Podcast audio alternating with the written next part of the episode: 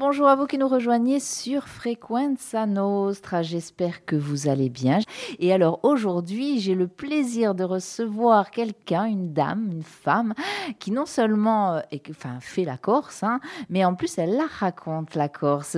Cette invitée aujourd'hui s'appelle Isabelle Baldou, qui elle est réalisatrice et elle va nous parler notamment de son film Insulaire dans l'âme. Isabelle, bonjour. Oui, bonjour Sabine, merci de m'avoir invitée. Merci, vraiment, c'est un plaisir. Euh, alors, je n'ai pas vu le film. Il sort demain, en tout cas.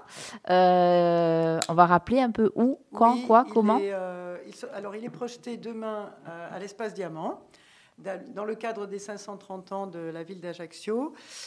donc, il y a une conférence de quelqu'un qui participe à mon film, David Chanteran, d'un historien juste avant. Et à 19h, il y a le film Insulaire dans l'âme. Donc, c'est une première ajaxienne, comme on dit.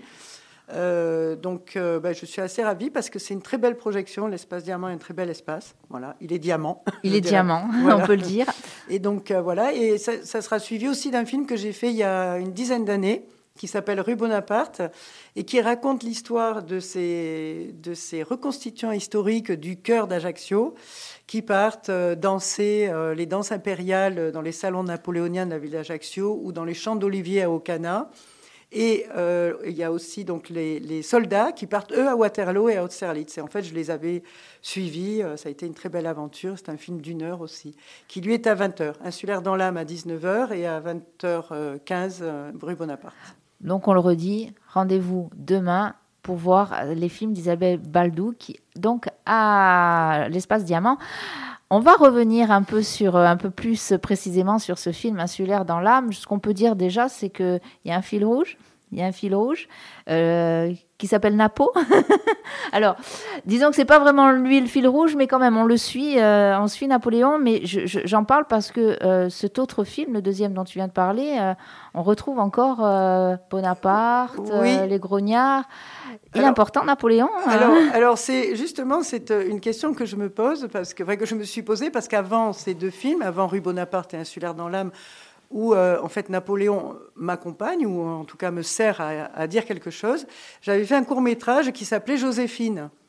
Donc il y a euh, plus d'une vingtaine d'années en arrière, et où c'était où je, mettais en scène en fait un couple ordinaire euh, et qui, qui, se projetait en Joséphine et Napoléon. Enfin, j'avais reconstitué le sacre. Donc, effectivement, c'est une question que je, que je me suis posée. J'ai toujours Napoléon, alors que je n'ai pas une, une affection particulière pour le personnage. Donc, à chaque fois, je suis obligée de lire des choses parce que je, je, voilà, c'est pas quelqu'un qui me qui a inspiré ma vie, mais quelque part, je ne sais pas pourquoi, il, se retrouve toujours sur mon chemin.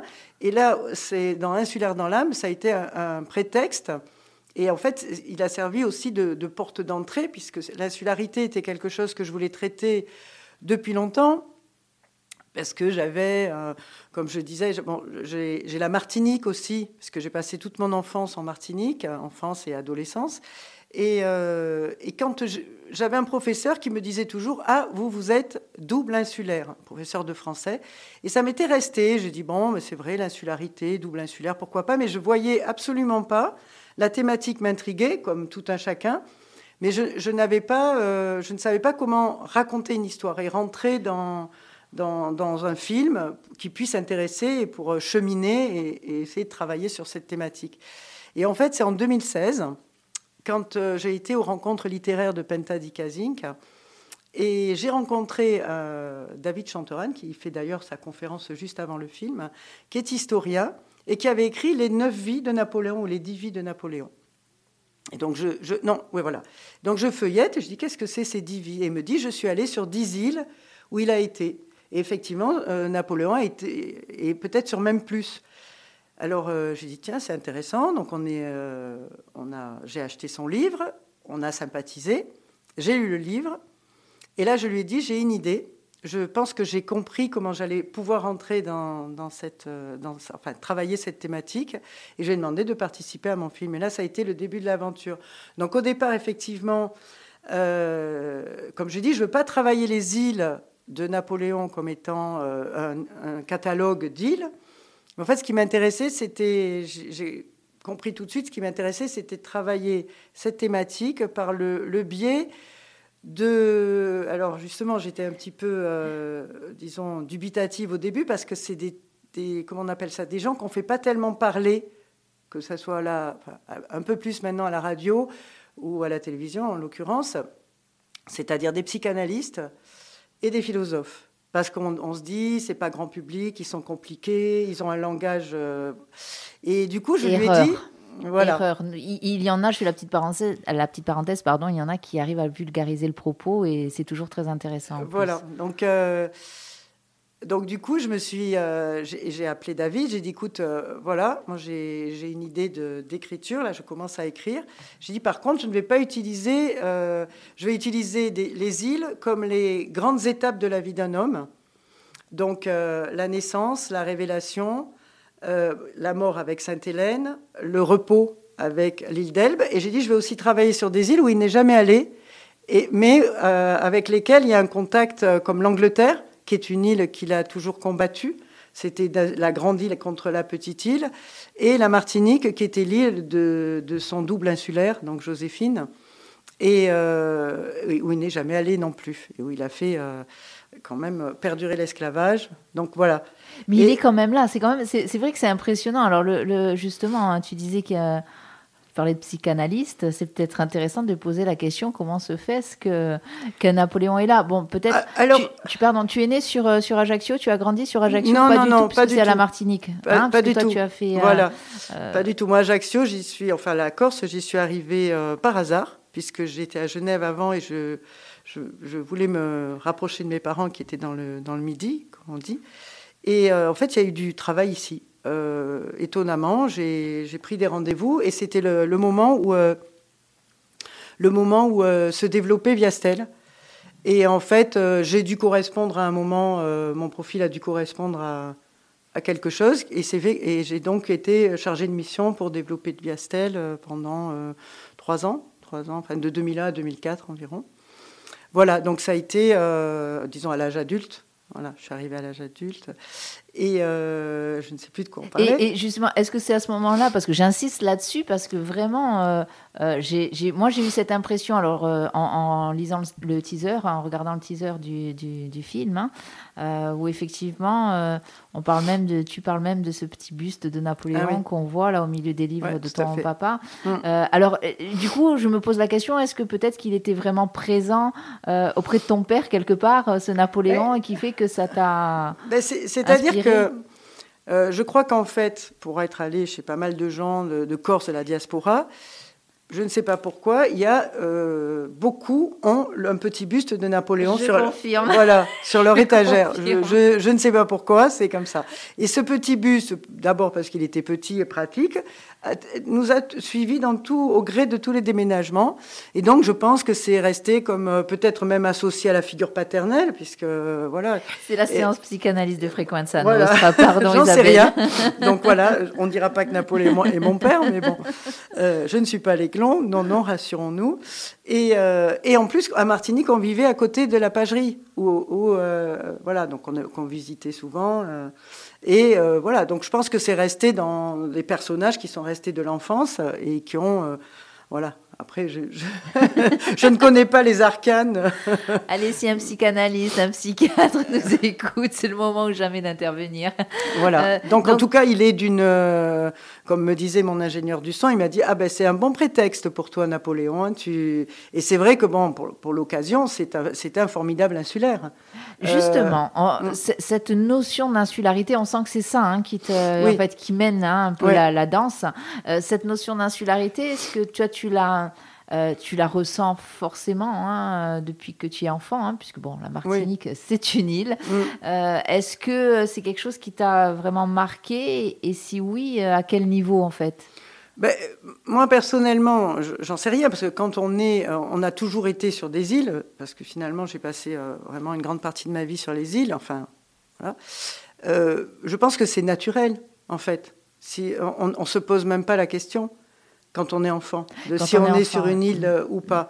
Euh, c'était, moi, c'était plutôt d'essayer de, sonder l'âme euh, des insulaires et de, et de voir comment, de manière inconsciente, et c'était ça un peu ma thématique de départ, comment le fait de vivre sur une île, dans un endroit entouré d'eau, peut structurer les gens. Voilà, les structurer dans, leur, dans ce qu'ils font, ce qu'ils font, ce qu'ils font pas, ce qu'ils peuvent faire, ce qu'ils ne peuvent pas faire. Et l'idée de départ était justement de me cacher quelque part aussi derrière Napoléon. Ça me servait bien pour euh, essayer d'expliquer comment quelqu'un, c'est une des phrases de, de, mon argument pour le film, comment quelqu'un qui, euh, qui euh, est, structuré mentalement par une île, c'est-à-dire qui a un cadre défini pour ses actions, peut aller s'échapper sur les continents pour les conquérir inlassablement, alors que sa structure mentale est la structure mentale d'un lilien.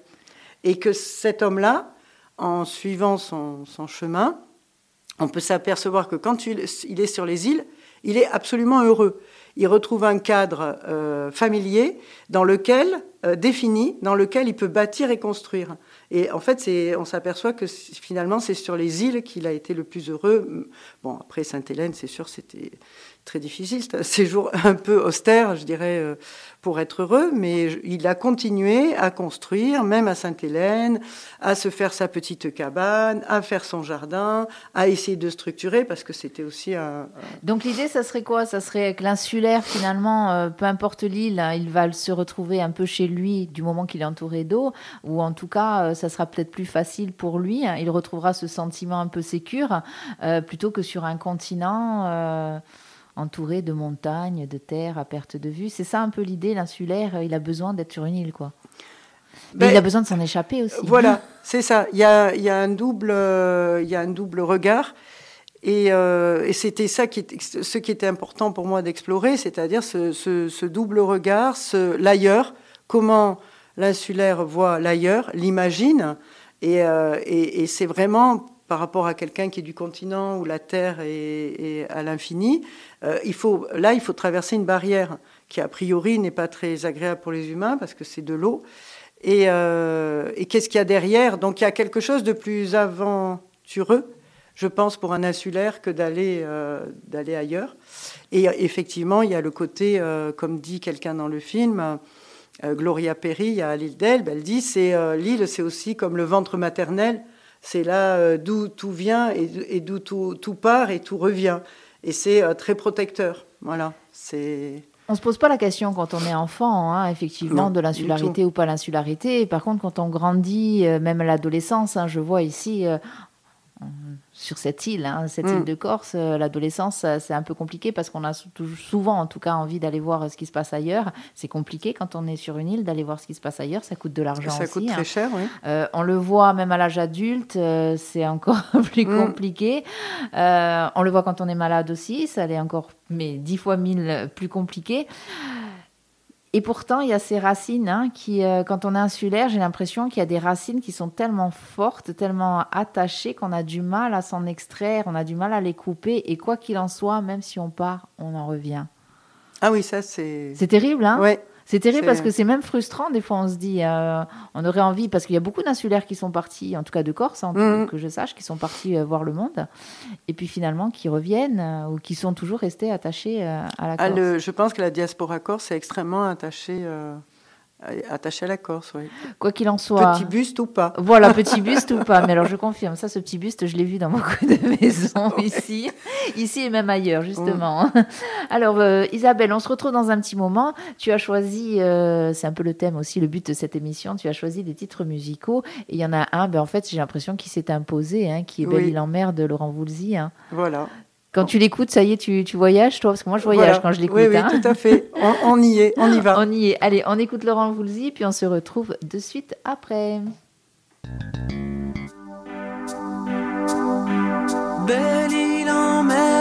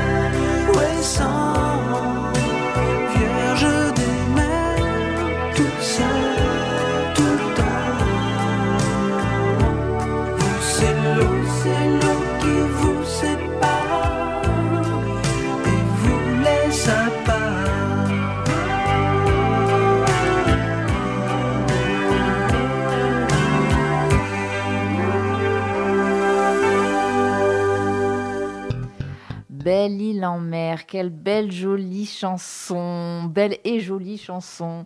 Eh bien voilà, vous êtes sur Frequenza Nostra, vous êtes dans l'émission Dawn et j'espère que vous passez un bon moment. Nous on se régale, nous sommes avec Isabelle Baldou qui, est réalisatrice euh, et qui vient nous parler notamment, hein, pas que de ça, mais qui vient nous parler de son film Insulaire dans l'âme. Alors on va le rappeler, ce film il sort ce mardi 17 mai pour une première ajaxienne. Ça sera à l'espace Diamant. Euh, alors le film est à 19h. Il sera suivi d'un autre film à 20h.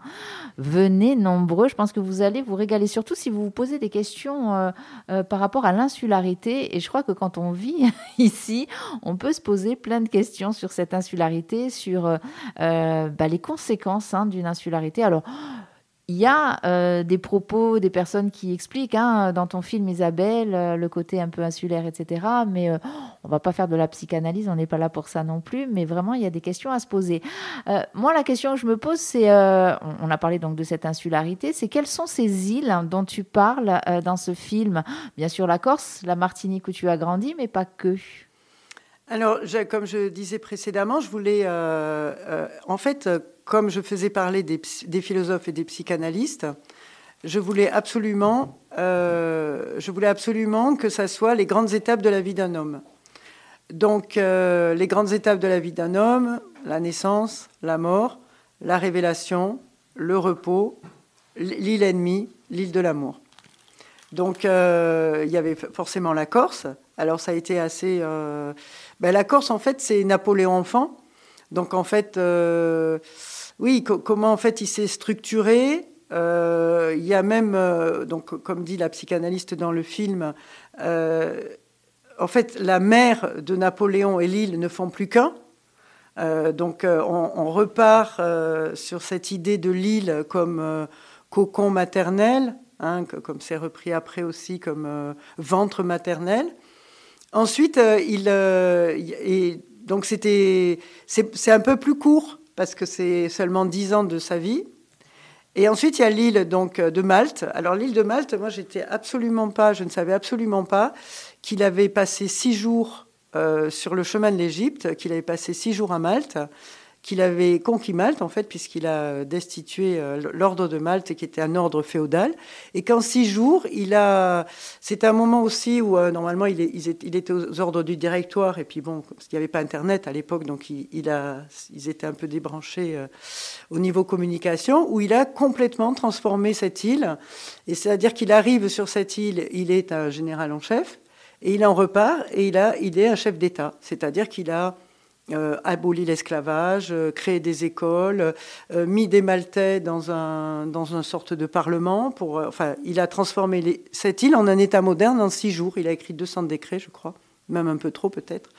Et il est reparti. Il avait fait de cette île, il avait fait passer du Moyen Âge euh, à l'époque moderne. En six jours. Voilà, en six jours. Donc euh, voilà, ça c'est un peu l'île de la révélation. Ce qui montrait déjà que justement c'était euh, facilité à, à gérer quelque chose qui est circonscrit par, euh, par, euh, par la mer et qui est, qui est délimité en fait, qui est un espace délimité. Ensuite, il y a l'île euh, bah, de la Martinique, donc euh, l'île de l'amour, l'île de, donc, de son double, euh, de son double, euh, oui, fait- oui, de son double insulaire.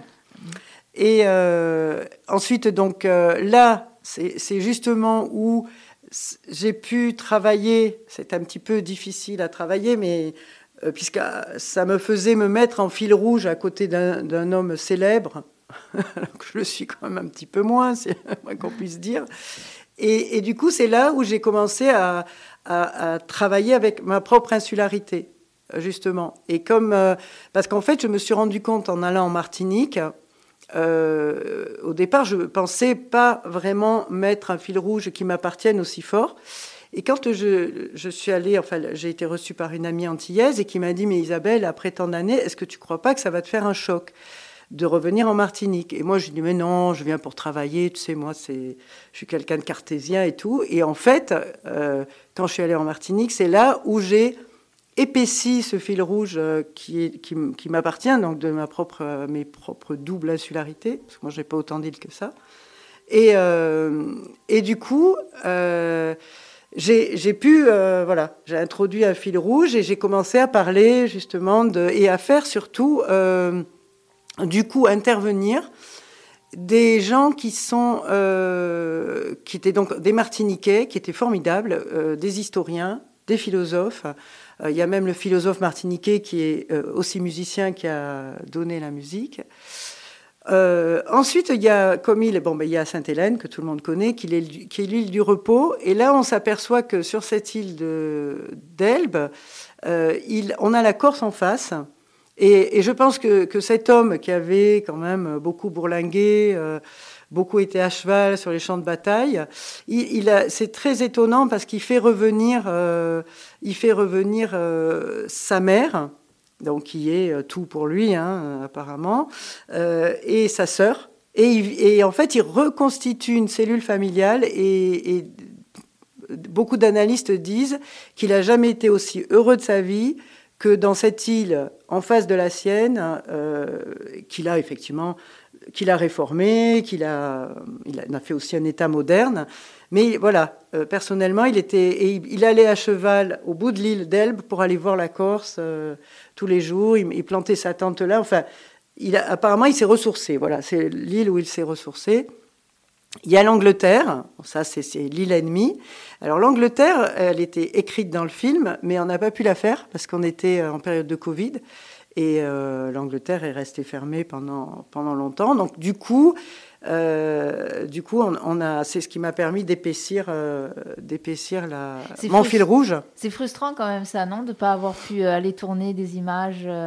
Oui, et surtout sur- que j'avais été à Londres euh, et j'avais repéré, j'avais même trouvé un Napoléon britannique pour se promener au bord de la Tamise, donc on avait déjà et que surtout l'empreinte de Napoléon est absolument importante à Londres. Où que vous alliez, il y a euh, la National Gallery, euh, dans tous les musées quasiment, il y a ou un buste ou des photos. Euh, il y a la maison de Wellington où il y a Napoléon partout. Cet homme était totalement fasciné par Napoléon. Il y a des reconstituants historiques qui sont Napoléon. c'est euh, donc voilà, ça aussi c'était c'était euh, bon voilà, j'ai pas On pu aime l'ex- bien rappeler Waterloo quand on est en Angleterre. On aime bien rappeler cette bataille. Oui, voilà, ça c'est sûr. On- on- on- généralement, c'est oh, les Français, Napoléon, Waterloo. Voilà. Ok, bon, c'est bon, on a Voilà. compris. Mais euh, oui, effectivement, euh, ces îles, encore une fois, euh, elles sont là. Donc, on a vu la Corse, la Martinique, Elbe, l'Angleterre, Malte, ça fait déjà cinq. Voilà. Et la, donc l'Angleterre que j'ai pas pu explorer euh, en tournage, et, euh, et Sainte-Hélène évidemment, qui est là, voilà, l'île de, qui a dû être quand même un séjour, euh, un séjour extrêmement difficile. Franchement, quand on, quand on, on a fait ce qu'il a fait, finir sur l'île de Sainte-Hélène, je crois que c'est quand même la pire chose. Je pense que les Anglais étaient vraiment euh, des gens quand même qui avaient vraiment décidé de se venger. Et euh, non, mais voilà, c'était intéressant de, voir le, le, par- le parcours de cet homme et de, voir là où il, finit. Et ce qu'il y a d'intéressant aussi euh, dans l'île de Sainte-Hélène, c'est qu'il a écrit, avec Las Casas, il a écrit le mémorial. Et en fait, c'était une manière, on dit toujours que c'était un roi de la communication à son époque déjà.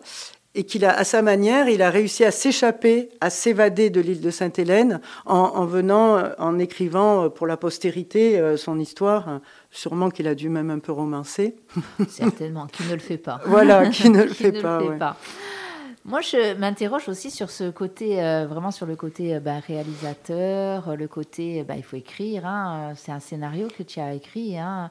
Est-ce que ce scénario, il est écrit avant et il bouge au fur et à mesure des tournages, au fur et à mesure que tu, enfin, tu écris au fur et à mesure? Non, non, non. Moi, j'ai j'ai trop peur, justement, au tournage de choses qui, qui, qui échappent. Donc, c'est très, j'écris énormément. C'est très écrit. C'est vraiment un, scénario très écrit. Là, juste dans ce film, ça a été euh, euh, quand je suis allée justement en Martinique. Là, j'ai euh, du coup écrit sur l'île. Voilà, parce que, ben, parce que il me manquait l'Angleterre, le Covid, donc là j'étais obligée de réécrire. Mais moi je travaille vraiment avec une très forte écriture au départ, parce que du coup ça fait une structure, une colonne vertébrale, et après quand on est sur les tournages, si on rajoute des choses, c'est bien. Euh, on, on est plus libre, mais on sait que déjà, ce qu'on doit, on, tourne ce qu'on doit tourner, qui va être la, colonne vertébrale sur, sur l'endroit où on doit le faire. Et après, si on veut rajouter des choses, on est libre. Je te pose la question aussi, c'est pas un hasard, c'est parce que je crois savoir, on en a discuté un petit peu tout à l'heure en antenne, que tu viens aussi euh, d'un milieu qui est plus la fiction. hein, euh, donc la fiction, on sait que c'est cadré, hein, on est obligé de cadrer le, le Voilà. scénario. C'est Est-ce que c'est c'est ça aussi qui je, que je pense, ouais, je pense que c'est ça, oui, parce que j'ai euh, j'ai commencé, disons, par, la production, donc euh, pour, pour Arte à l'époque à Paris, euh, l'assistante de production, production. Donc j'étais plutôt dans le domaine de la production et je me suis aperçue que bon, j'aimais écrire, j'aimais imaginer, et du coup j'ai fait une école de cinéma. Donc euh, il s'est trouvé que j'étais en Suisse à ce moment-là, donc j'ai fait une école de cinéma à Genève et qui était euh, vraiment euh, basée sur la, fi- la fiction et même expérimentale. D'accord. Donc du coup, voilà, je suis, j'ai été formée en fiction. ouais. Comment tu es tombé dans le documentaire? Alors, Est-ce qu'on tombe d'ailleurs Oui, est-ce qu'on tombe dedans? J'en sais rien.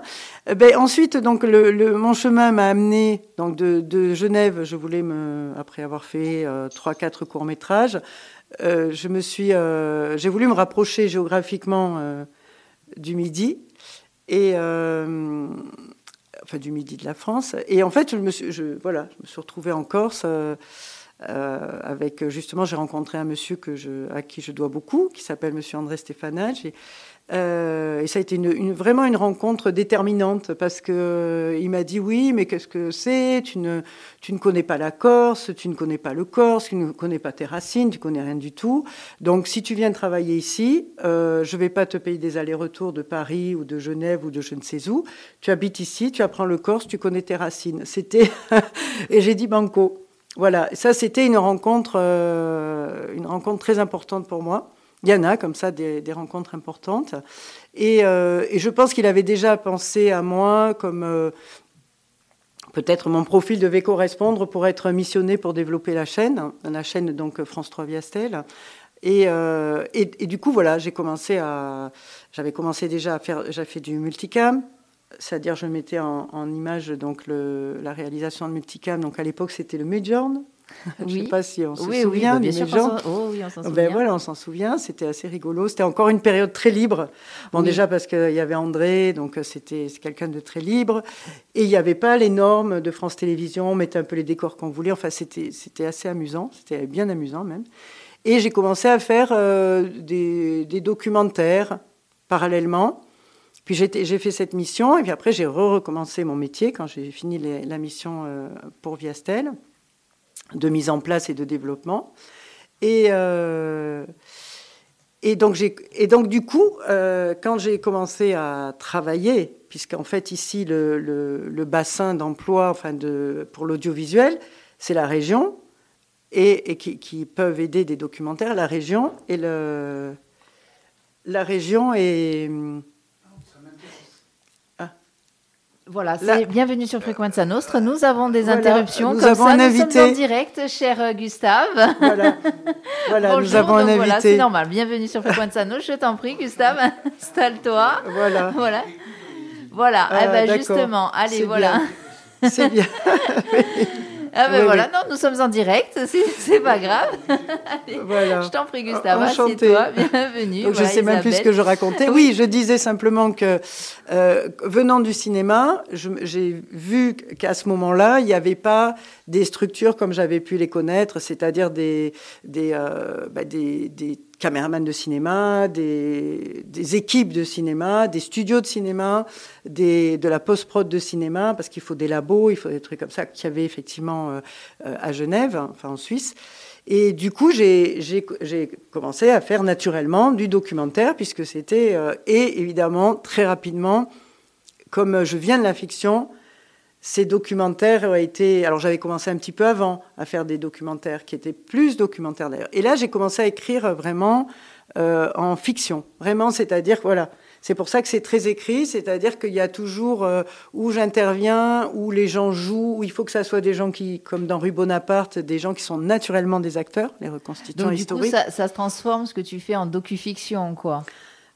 On peut appeler ça comme ça. C'est, c'est pas. euh, Ils appelleraient. pff, y a- bon, moi, je sais pas. Je comprends pas trop les dénominations. Je sais pas. J'aime pas. C'est vrai que c'est très français de Oui, catégoriser. voilà. Pour moi, un film, c'est un film.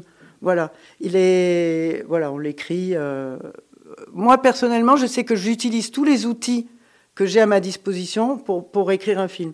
Il y a un côté très artisanal. euh, par exemple, dans Insulaire dans l'âme, j'écris sur des ardoises, je dessine des cartes. Je, voilà, je me costume moi-même. J'ai vu, hein, bien sûr, hein, déjà sur le, le- le teaser, hein, on le voit hein, quand tu, euh, tu écris. Voilà. On imagine que c'est ta main Je- qui écrit. euh. J'a- J'aime le côté artisanal. De... Donc, j'utilise un peu tous les outils que j'ai à ma disposition. Donc on l'a bien compris, en gros tu as été un peu, alors, en- je, je mets des gros guillemets, menacé, tu veux venir travailler en Corse, tu apprends le Corse, tu apprends la Corse, etc. Et est-ce que c'est pour ça que tu as choisi ce autre titre musical qui est le Di ou Salve Regine Ben, peut-être, oui. je sens Mais- qu'on va l'écouter. Ah ben oui, bien sûr qu'on va l'écouter. euh, et puis alors c'est très rare hein, qu'on nous demande ça euh, pendant une Ah bon? émission. oui, oui. D'accord. On nous demande souvent des chants en Corse, euh, mais c'est vrai que le Di ou Ça- puis, je me dis que entendre ça ce lundi matin, finalement, euh, ça va faire du bien aussi. Voilà, Hein? ça, je pense. Allez, on s'écoute le Dio et puis euh, on se rejoint de suite après.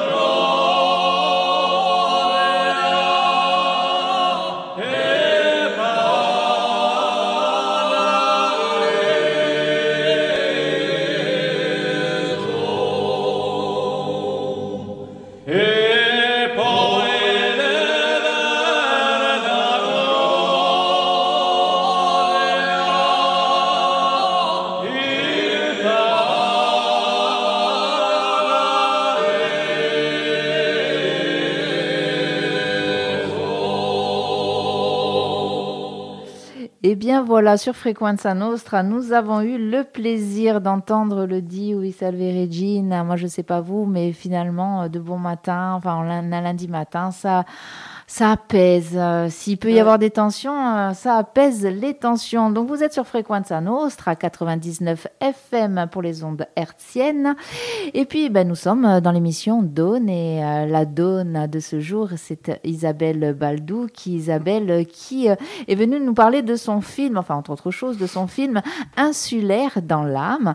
Et l'effet magique de Frequenza Nostra, c'est que même pendant une émission consacrée aux femmes, nous avons la visite surprise d'un homme. Bonjour Gustave. Bonjour Gustave. Mais de toute façon, Gustave, tu es à l'écran depuis Ouais. tout à l'heure. Ouais. On sait que un tu es là. insulaire aussi, un insulaire. Un insulaire, tout le monde. Bonjour Voilà. Gustave. Bonjour. Ravi de te retrouver. Euh, moi aussi, c'est par hasard que je suis là. Quand j'ai entendu Madame euh, parler euh, d'insularité, ça m'a intrigué et je suis donc venu. Et je suis venu. Je savais pas que c'était une journée de las duenas, de las donas. C'est pas la Des dames. journée, c'est tous les lundis matins. hein, Des lundi- dames, Voilà, hein, tous les lundis matins, c'est donne. Et voilà. Eh bien, en tout cas, nous sommes ravis de t'avoir. Et, Et justement, on a parlé d'insularité avec Isabelle, hein, puisque c'est le thème de ce film, Insulaire dans l'âme. Donc, le prétexte. Parce que tout à l'heure, j'ai dit le fil rouge, mais en fait, c'est une erreur. Vraiment, le prétexte de ce film, on va dire, c'est Napo. Moi, j'aime bien l'appeler Napo. Oui. C'est Napoléon.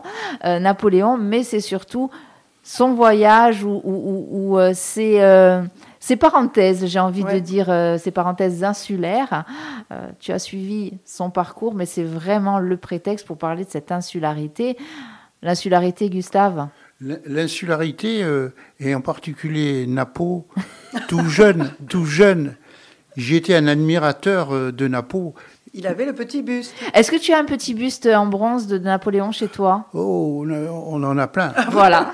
On a le petit bus, on a le cendrier, on a le service de Limoges, enfin, qui viennent de mes parents. hein. Et d'ailleurs, j'en profite, je, je- je fais un petit Ça, coucou. c'est et important hein, de très- dire que la, la- la diaspora, je- alors je ne sais pourquoi, amène Napoléon. euh, Ah oui, alors la diaspora, mais pas que. Alors Jean Mm. Si tu m'écoutes, qui est, euh, qui, est- qui est- qui est un ami à moi, euh, Jean Do, lui, collectionne tout, euh, tout ce qui touche à Napoléon en matière de vaisselle. hmm. Alors effectivement, on avait ces petites assiettes, les tasses, euh, euh, les carafes, euh, les théières, les caféières. Il a toute une collection qu'il ne trouve pas forcément qu'en Corse, justement. C'est ce que tu disais, euh, Isabelle.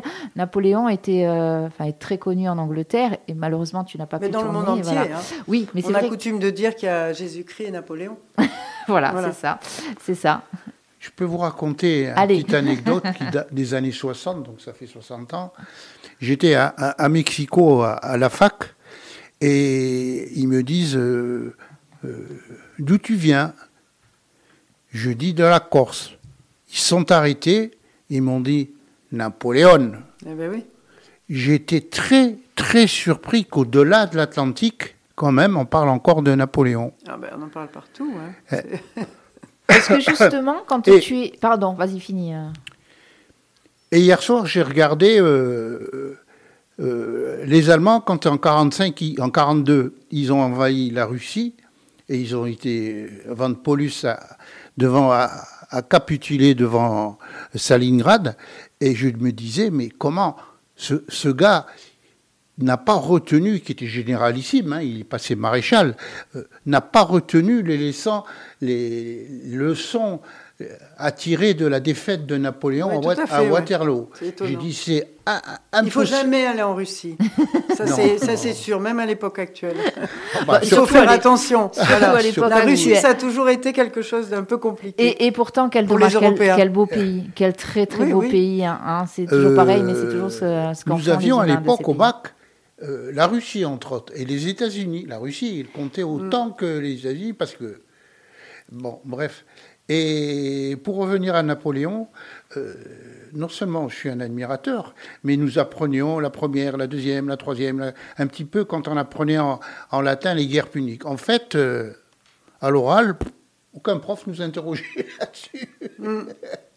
On nous interrogeait, c'est là qu'on qu'on- qu'on devine, mais je ne l'ai pas ressenti au départ, l'idée d'évasion des profs. Parlez-moi des États-Unis, la guerre de sécession. Il y avait toujours la guerre. La guerre de sécession. Quelles étaient les, les, les- les- les évolutions, les inventions Alors justement, moi, alors Ouais, c'est pas, on va pas, on va pas parler d'invention, on va revenir, on va recentrer euh, la conversation Sur les euh, données. sur, euh, sur les données et surtout sur euh, sur cette euh, sur ce film euh, insulaire dans l'âme et sur l'insularité. Euh, quand et alors sur Napoléon aussi, hein, mais quand tu es allé euh, dans toutes ces îles, donc à part l'Angleterre, toi tu es allé tourner sur toutes euh, ces îles.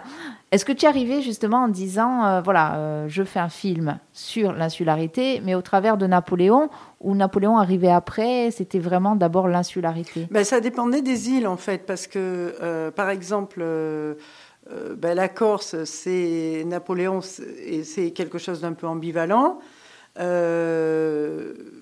Voilà, bon, après, c'est c'est comme ça.